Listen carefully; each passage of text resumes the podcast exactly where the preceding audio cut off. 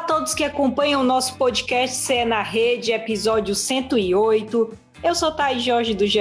Globo e hoje estou com Daniel Rocha, comentarista da TV Verdes Mares, e também Gustavo de Negreiros, que é editor de esportes do Sistema Verdes Mares. Queria dar as boas-vindas a eles que sempre participam aqui do nosso podcast. Tudo bom, Dani? Tudo bom, Thaís? Valeu, Gustavo. Sempre uma satisfação estarmos aqui. Todo mundo que está acompanhando a gente é sempre um prazer. Simbora para mais um papo sempre agradável sobre o nosso futebol. Oi, Gusta, bem-vindo. Oi, Thaís. Oi, Daniel. Bom dia, todo mundo. Boa tarde, boa noite, né? Para quem está escutando também, pode ser em qualquer horário mas é realmente uma satisfação estar participando para a gente falar aí dessa rodada que promete aí muitas emoções tanto para os times do futebol cearense como para todos da, da Série A. Para quem está escutando nosso podcast, a gente vai falar primeiro do Ceará, vamos ter participação do Roberto, que é setorista do Grêmio no GE, e depois a gente fala do Fortaleza com participação do Guilherme Frossar, que é setorista do Atlético Mineiro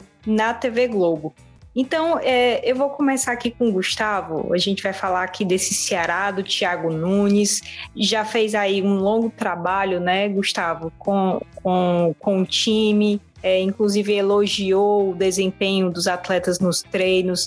É, eu queria perguntar para você se você acha que ele vai manter a base deixada pelo Guto ou se tem espaço para um nome que estava meio afastado, mas que pode voltar a render. Thaís, é, em geral, normalmente um treinador que chega, ele não faz grandes revoluções na forma do time jogar, né? Até porque tinha um trabalho ali estabelecido, é, já com a mecânica bem construída.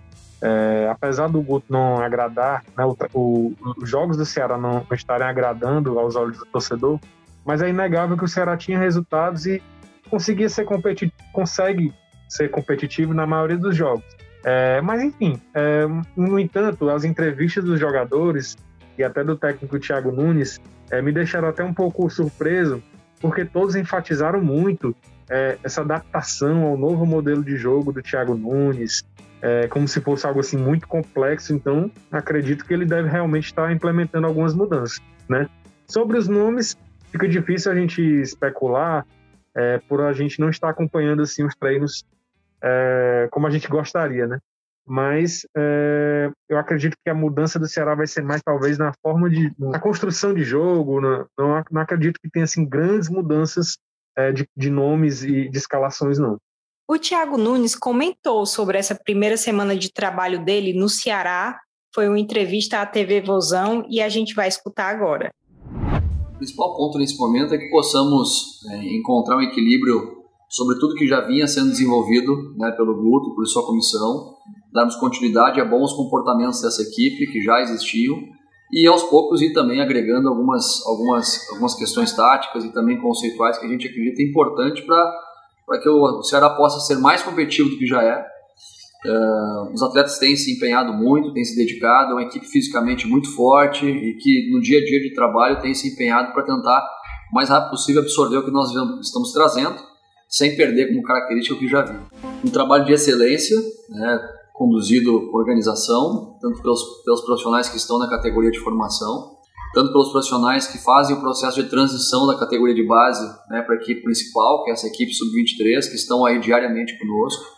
Os frutos estão sendo colhidos né, não só pelos atletas que fazem parte da categoria profissional, mas atletas de categoria de base que já integram o quadro da seleção brasileira de base também. Então é um ponto a ser ressaltado sempre então, é, eu vejo como fundamental essa interrelação, essa interrelação, essa conexão entre profissional e base. E aos poucos a gente vai oportunizando a todos os jogadores. Eu costumo brincar que, que a bola não pergunta idade, né, para quem tem ela. Então, a gente vai oportunizando e os atletas que merecerem se destacarem vão ter as oportunidades de compor o nosso elenco e também jogar. Ouvimos aí o Thiago Nunes, né, falando um pouco dessa, como o Gustavo falou, dessa adaptação que ele está tendo em Porangabuçu. E eu queria perguntar ao Daniel é, se ele acredita, o que é que está faltando para essa primeira vitória fora, né, Dani? Como é que você acha que vai ser esse jogo contra o Grêmio? O Vina chegou a falar que o Grêmio é uma grande equipe, mesmo estando no Z4. Então, assim, Dani, o que, é que você espera dessa partida? Dá para vencer fora? Como é que você acha que vai ser esse clima? Quando você passa um turno inteiro sem, sem vencer fora de casa, isso te traz algumas reflexões, né, do porquê realmente, que é exatamente a pergunta você está fazendo, Thaís. Eu tenho certeza que o torcedor do Ceará também fica martelando essa pergunta: o que é que falta, né? Só que a questão é que não, não diferencia muito o padrão do Ceará jogar dentro ou fora.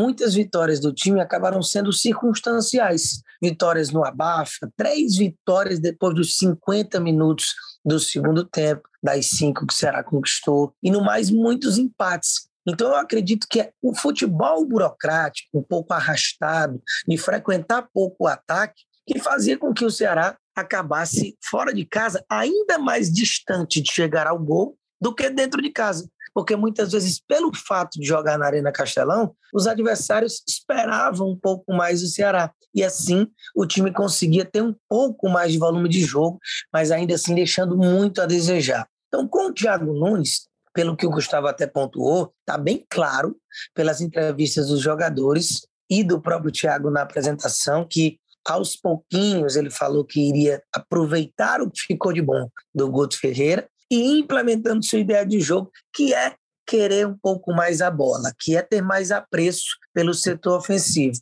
Então não sei se já de cara nesse primeiro jogo a gente vai conseguir ver tantas mudanças bruscas, mas eu acredito que pela forma com que o Ceará tende a jogar agora, agredindo mais o adversário, caprichando mais nessa transição rápida, as vitórias elas tendem a se aproximar, tanto fora de casa como dentro de casa. Vai depender do adversário. E a situação preocupante que o Grêmio do Filipão vive em tabela pode ser um fator que ajude. Apesar do Grêmio estar tá fazendo toda uma preparação especial, de concentrar bem mais cedo, de estar tá num, num pensamento de jogo da vida, pressão é enorme. Então, se o Ceará encaixa um gol, se o tempo vai passando e o Grêmio não abre o placar, vai voltando a pesar ainda mais a cabeça gremista. Eu acredito que é possível, sim, sair com essa primeira vitória. Gustavo, claro que o Ceará ainda não fez os 19 jogos, né? Mas de uma certa forma está começando o retorno vigésima rodada da Série A, o Ceará soma 24 pontos. E aí eu te pergunto, é, no retorno, o que é que você acha que o Ceará tem que melhorar, né, aprimorar e qual é a real meta do clube né, nessa competição? Thaís, eu diria que a meta do Ceará ela meio que se reformulou aí, é, principalmente por conta dessa saída do Guto Ferreira, é, e o presidente do Ceará, o Robson de Castro, deixou bem claro que a meta é, é conquistar ali uma competição sul-americana, né? Seja Libertadores, que seria um, um bônus enorme para o Ceará, como uma, uma outra, uma, renovar a vaga na sul-americana, acho que são, são as metas do Ceará. Né? Então, assim, é, tendo em vista essa pontuação, 24 pontos, se ele conseguir repeti-la, né, fazer ali entre 48 e 50 pontos, ele facilmente está classificado para a Sul-Americana sem susto nenhum. Né? Então, é, se o Ceará conseguir repetir isso, já, já é uma meta bem é, plausível, digamos assim, bem construída. É, agora, para conquistar os mesmos 24 pontos, ou até mais, né, porque o Ceará ainda tem um jogo atrasado aí com o Palmeiras, é, eu acho que ele vai ter que fazer mais do que fez. Né? Não estou dizendo que a pontuação do Ceará é injusta, mas é, no segundo turno, normalmente as equipes evoluem, né? tem mais times focado 100% no brasileiro do que no primeiro turno. E fora que tem as equipes também que estão lutando contra o rebaixamento, que normalmente se reforçam, tendem a jogar melhor, tendem a jogar no desespero. Isso torna o segundo turno muito mais complicado. Então o Ceará tem que é, realmente evoluir no seu jogo. E eu acredito até que também mereceria um, alguns reforços pontuais aí. É, tá certo que contratou o Gabriel Santos, né? Mas eu acho que tem outros, outros setores do time alvinegro que merecem atenção. A gente vai escutar agora o nosso colega setorista do Grêmio, o Roberto Azambuja.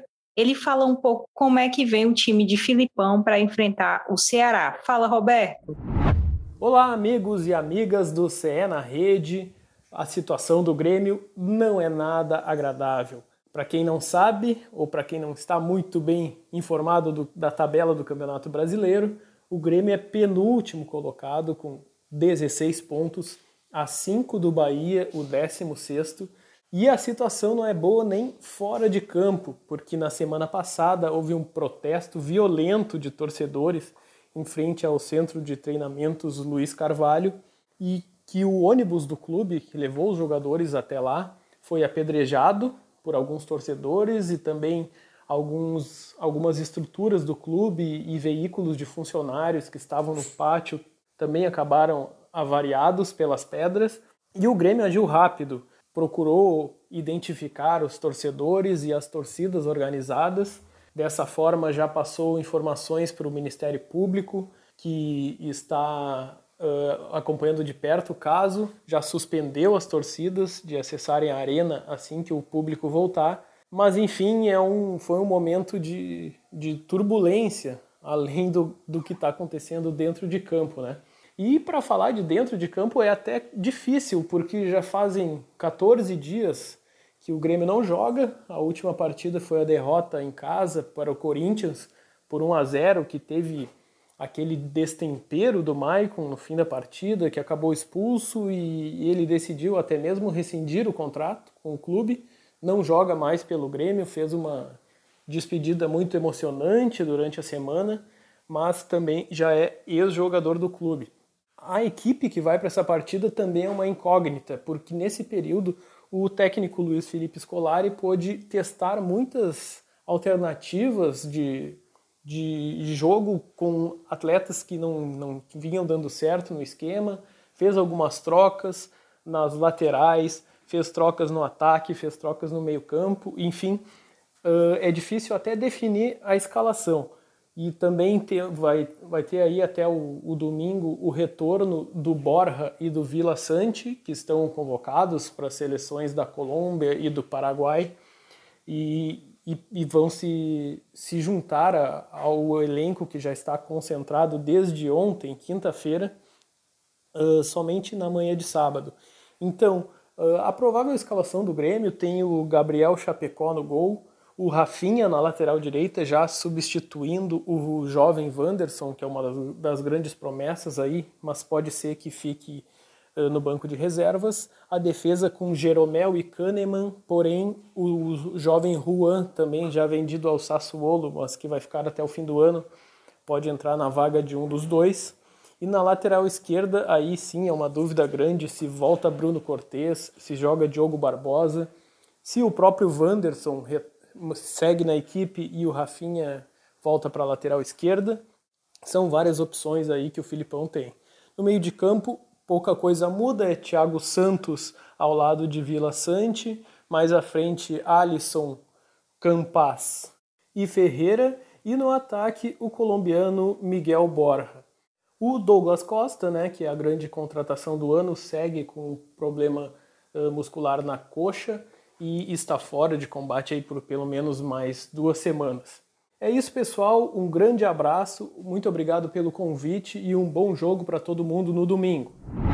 Agradecer aí ao Roberto que participou do nosso CE na Rede e já mudar o nosso assunto, porque agora o tema é Fortaleza. O Leão tem 33 pontos, já completou os 19 jogos, né? E vem numa sequência meio cruel de três empates e uma derrota. Então, deixo com o Dani a minha primeira pergunta: se ele acha que é possível repetir esse primeiro turno é, de um Fortaleza surpreendente na terceira colocação, é, se ele acha que como o Gustavo falou, né, nesse segundo turno, que as equipes se voltam completamente para a Série A do Campeonato Brasileiro, se é possível é, manter esse desempenho, Dani. O que é que você acha?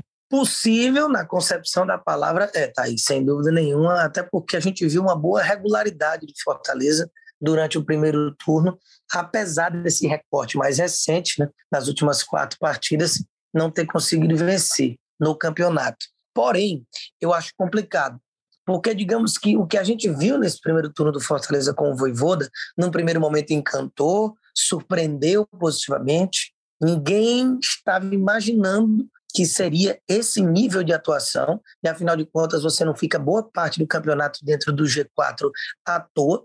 A gente não está falando daqueles sustos que às vezes os times dão ali nas primeiras rodadas, a gente está falando de um turno inteiro, e a própria oscilação que teve nos últimos jogos e não ser ultrapassado, mostra que todo mundo oscila.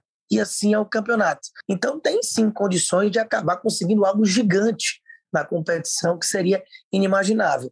Mas eu confesso que imagino uma queda de tabela, o que é extremamente natural, Se a gente colocar o Flamengo, por exemplo, com os jogos atrasados, já ultrapassa. O Bragantino também tem jogo a menos, só aí já seriam duas posições. Então, você sonhar com uma pré-Libertadores, que provavelmente vai até o oitavo colocado, com as vagas que vão se abrir, é, é extremamente plausível. Eu não imagino um Fortaleza brigando abaixo da décima colocação. Mas de, da primeira parte de tabela, eu consigo ver o time do Voivoda terminando esse campeonato. Então, acaba tendo uma queda? Acaba. Pode acabar havendo uma frustração por lado de torcedores jamais eufóricos? Também, porque a expectativa é, é, o diabo do mundo, né? É, você tem tudo, mas não cria isso. Então, realmente, fica uma perspectiva de algo ainda maior. Chegou a se falar de título, mas aí não dá. É, honestamente falando, o buraco é bem mais embaixo tem equipes com muito mais elenco para rodar, para não sentir a questão física, para não cair a qualidade técnica na hora das substituições necessárias. E, infelizmente, o Fortaleza tem ali um leque mais curto de opções a serem utilizadas pelo Voivoda. Não imagino grandes contratações mais agora para esse segundo turno. E terminando aí, nessa primeira faixa de tabela, já está bom demais já é um grande campeonato e passo a passo as coisas vão acontecendo para você a cada ano estar tá sonhando por coisas maiores. Gustavo, a gente fala muito nessa briga do Fortaleza, né? No gol, Felipe, Alves, Boeck, assim. Mas para você nesse segundo turno, quais outras brigas devem esquentar o Fortaleza, né? É, de posições, quem é que você vê ainda que falta se consolidar e que tem gente brigando por posição, por exemplo? Aí já a primeira disputa assim mais firme, né, no próprio gol do Fortaleza, né? É, acho que há uma divisão aí de opiniões com relação ao Boeck e o Felipe Alves, né? Acho que todos têm um pouco de razão. É uma briga realmente bem ferrenha, porque o Marcelo Boeck ele fez bons jogos, apesar de ter falhado no último jogo do Fortaleza. E o Felipe Alves tem todo o histórico aí dos últimos anos, né? Goleiro que tem muita habilidade com os pés e que também havia falhado ali pontualmente e, enfim, até que provocou essa substituição. Mas a torcida, depois desse último jogo, é, realmente parece mais inclinada a querer o Felipe Alves. Né? Ninguém sabe como é que o Voivoda vai se comportar, até porque é, ninguém pode estar trocando jogador, e principalmente goleiro, a toda falha. Né? É uma coisa até que quebra a confiança do, do atleta e gera ali uma instabilidade no elenco. Eu acho que eu vejo essa primeira posição como, como chave. Mas tem outros jogadores que também buscam espaço, né? Fortaleza contratou realmente foi agressivo nesse mercado internacional. Trouxe jogadores como o Edinho, né, esse De Pietri, né, o argentino, e o Henriquez. E esses jogadores vão querer jogar, obviamente, né? Eles não vieram para cá é, e mudaram de país para ficar em banco de reservas, né? Então, acho que vai ter uma disputa grande por posições no, na, no ataque do Fortaleza, né? David, Wellington Paulista, Romarinho, jogadores que vão estar alternando posição aí a todo momento. E eu não vejo ninguém assim com absoluta é, prioridade do, do Voivoda para as escalações. Então, acho que a gente vai ter bastante variação. Ainda tem também o Lucas Lima e Matheus Vargas, né, Gus? Que é, é, também outra briga ali que ainda não, não tem uma definição ainda, né? Isso, são o Lucas Lima, um jogador que também veio para ter minutagem. A gente sabe que um jogador que vem do Palmeiras, é, de um grande centro do futebol brasileiro, ele não vai vir também para pegar banco de reservas, né? Então, é, eu acho que o Voivoda vai ter um desafio de, de equalizar aí, talvez um pouco de ego, né? E também o desempenho em campo, né? Ele vai ter que estabelecer bem esse critério e, e ter os, as melhores opções disponíveis, apesar de nome, apesar de contratação. São problemas, bons problemas que o Voivoda vai ter pela frente. Dani, teve, o, teve algo aí que o Gustavo falou e que eu concordo muito, assim, não é comum a gente ver uma troca de goleiros o tempo inteiro, né? É, geralmente é aquele goleiro fixo lá e se ele erra é fazer um trabalho psicológico mesmo, de, de se levantar e seguir, né? Como é que você acha que isso esbarra né, no psicológico, tanto do Felipe quanto do Boeck? Porque todo jogo, e até no, no, rendimento deles, né? Todo jogo, se um erra, é aquela coisa nas redes sociais, é sempre aquele tema, é como se fosse, sei lá, uma, uma rivalidade de goleiros que a própria torcida cria, né? Então, é, como é que você acha que isso acaba esbarrando no desempenho deles, no psicológico? Ou será, e é outra dúvida que eu tenho também, se isso fica na esfera das redes sociais, da torcida, ou realmente entra, né, na, na, no, no elenco, assim. Então, como é que você é... essa, briga? Isso é um, um, ponto interessante, questão da posição específica de goleiro, porque para mim uma coisa ficou clara já de, de maneira de trabalhar do Voivoda. É, eu lembro do Daniel Guedes, que começou a primeira rodada contra o Atlético Mineiro, que o Fortaleza acaba virando no segundo tempo. Ele foi titular e saiu no intervalo, e aí houve a virada. Depois não se criou mais no time, né? Teve mais uma ou duas oportunidades em, em fim de jogo durante o primeiro turno. O Quinteiro teve a chance de jogar contra a Chapecoense quando o Tinga foi poupado, foi expulso e já está, inclusive, no Juventude, saiu do time. O Felipe Alves vinha de dois anos sem ninguém dizer um ai negativo, de muita solidez, não à toa o apelido Homem de Gelo, é, e de repente falha, e falha feio no clássico, falhou nos três gols do Ceará, e aí vai para o banco. Então, me parece que um perfil do Voivoda que se o cara te desagrada muito, se ele pisa feio na bola, ele perde essa oportunidade. Então, por essa linha de raciocínio, com as falhas gravíssimas do Boeck no jogo contra o Bahia, me pareceu claro de que, poxa, agora rodou o, o, o Boeck. Mas e aí? Aí vai botar o Max Wallace agora e tá rodando até achar um que não vai errar? Porque goleiro é uma posição diferente. O goleiro ele tem que ter sequência. O goleiro você tem o seu titular sim e acabou a conversa. O goleiro não faz parte daquela história de, olha, confio em todos, o grupo todo é importante. Você tem o seu goleiro titular e goleiro só perde posição com uma sequência muito ruim. Quando realmente entra numa fase que já está comprometendo jogo após jogo. E aí você dá oportunidade para outro. Se você ficar nessa de trocar toda hora, você não vai dar a sequência necessária que quem joga nessa posição precisa. Então, mesmo é, mais um ponto, para mim, o Felipe Alves nunca tendo que ter perdido essa posição, Felipe Alves, para mim, não, não deveria nem ser contestado pelo histórico que ele tem, o crédito que ele tem, apesar do Boeck ser outro grande goleiro, mas na disputa entre os dois, para mim, é Felipe indo e voltando. Mesmo assim, por, por uma coerência de, de não é possível, de forma que eu enxergo o futebol, se ele escolheu o Boeck para ser o seu titular, eu acredito que deva continuar sendo Boeck, porque se ficar nesse vai e vem, aí não vai ser bom nem para um, nem para outro e nem para o Fortaleza. E aí tem um jogo importantíssimo no domingo, a gente vai acompanhar a TV Verdes Mares transmite, quatro da tarde, que é Fortaleza e Atlético Mineiro. E a gente pediu a participação do Guilherme Frossar, que está cobrindo o Atlético na TV Globo de Minas Gerais. Fala, Gui. Aqui quem fala é Guilherme Frossar, repórter da Globo de Belo Horizonte. Fui convocado para falar um pouquinho do Atlético que enfrenta o Fortaleza neste domingo no Castelão, promessa de grande jogo, dois times que estão na parte de cima da tabela. O Galo não joga desde o dia 29 de agosto, né? Teve 13 dias sem partidas, isso porque cedeu vários jogadores aí para seleções que disputam as eliminatórias sul-americanas para a Copa do Mundo, né? E todos eles voltam a tempo, né, desse jogo contra o Fortaleza, né? Os brasileiros Everson, Guilherme Arana e Hulk, além do Júnior Alonso, né, que é o zagueiro paraguaio, titularíssimo do time do Cuca, o volante Alan Franco, que é equatoriano, o Vargas, Eduardo Vargas, chileno, e o Jefferson Savarino, venezuelano. No caso desse último, Savarino, ele não joga contra o Fortaleza porque teve uma lesão né, na, na região da virilha na partida pela Venezuela, portanto é uma baixa do time do Galo para essa partida. O Savarino é um jogador importantíssimo, titular do time do Cuca. Mas não dá para falar que o Atlético está super desfalcado, porque apesar de não ter o Savarino, tem várias opções ofensivas, tem o Keno voltando à sua melhor forma, tem o Diego Costa que teve aí 13 dias para né, chegar mais próximo da condição física ideal, ele que estreou já com gol né, lá em Bragança Paulista. Portanto, um time muito forte do Galo. Hulk vivendo um ano mágico. Nátio Fernandes, né, um jogador diferenciado ali que, que joga no meio-campo do Atlético. Portanto, um Galo que vai muito forte para Fortaleza para buscar aí né, a manutenção da, da, folga que tem hoje na liderança do Campeonato Brasileiro.